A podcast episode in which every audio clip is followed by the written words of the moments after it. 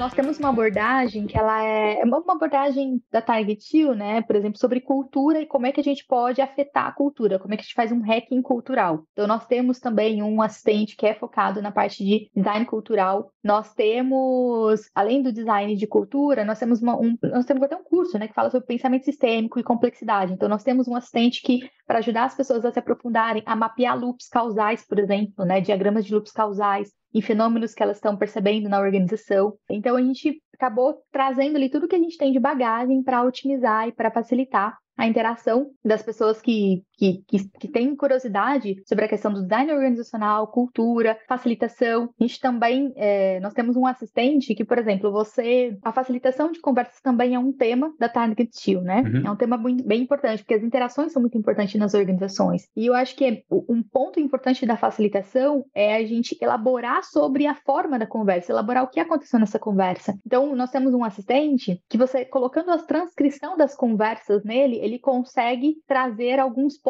para você, né? Por exemplo, alguns movimentos, alguma forma da conversa, talvez alguma, alguma inferência não revelada. Então dá para ampliar demais o uso Faz do... uma síntese para te ajudar já a tirar conclusões que vão te Exato. ajudar a criar as recomendações, extrair se tem alguma tensão rolando, né? Nossa, que legal. Exatamente, isso. mapeamento de tensões, né? Então, transcreve uma conversa com um, com um cliente ou com alguma área que a gente está fazendo um projeto. A gente pega essa transcrição, coloca lá e pede ajuda para ele mapear as tensões, as possíveis tensões, que nós temos uma abordagem né, de tensão criativa, uhum. que é a diferença daquilo que eu sinto versus aquilo que eu gostaria, aquilo que eu estou vivendo versus aquilo que eu gostaria de viver. Então ele ajuda, ele ajuda a gente a afinar, assimilar melhor tudo isso que vem acontecendo. Então tem uso aí ilimitado né, de, de todo esse rolê, assim, que pode expandir demais a nossa atuação como designers organizacionais. Um outro exemplo, né, que a gente uh, aplicou recentemente foi pegar uma reunião que um de nós, consultores, a gente facilitou, com ela gravada, né? E aí você tem várias ferramentas de gravação, como TLDV e uhum. etc. E aí com essa gravação você consegue usar uma, por exemplo, se você usar um modelo como o Cloud da Anthropic, que tem uma janela de contexto muito maior, o que, que significa isso? O chat GPT, você coloca um texto muito grande, ele trava, uhum. certo?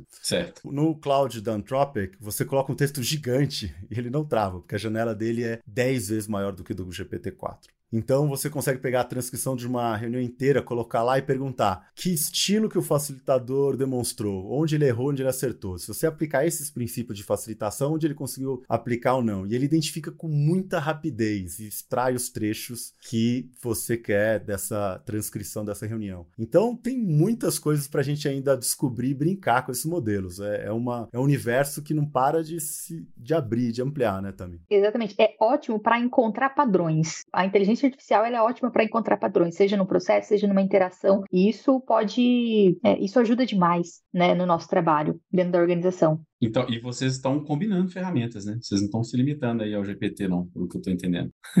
de maneira nenhuma, de maneira nenhuma.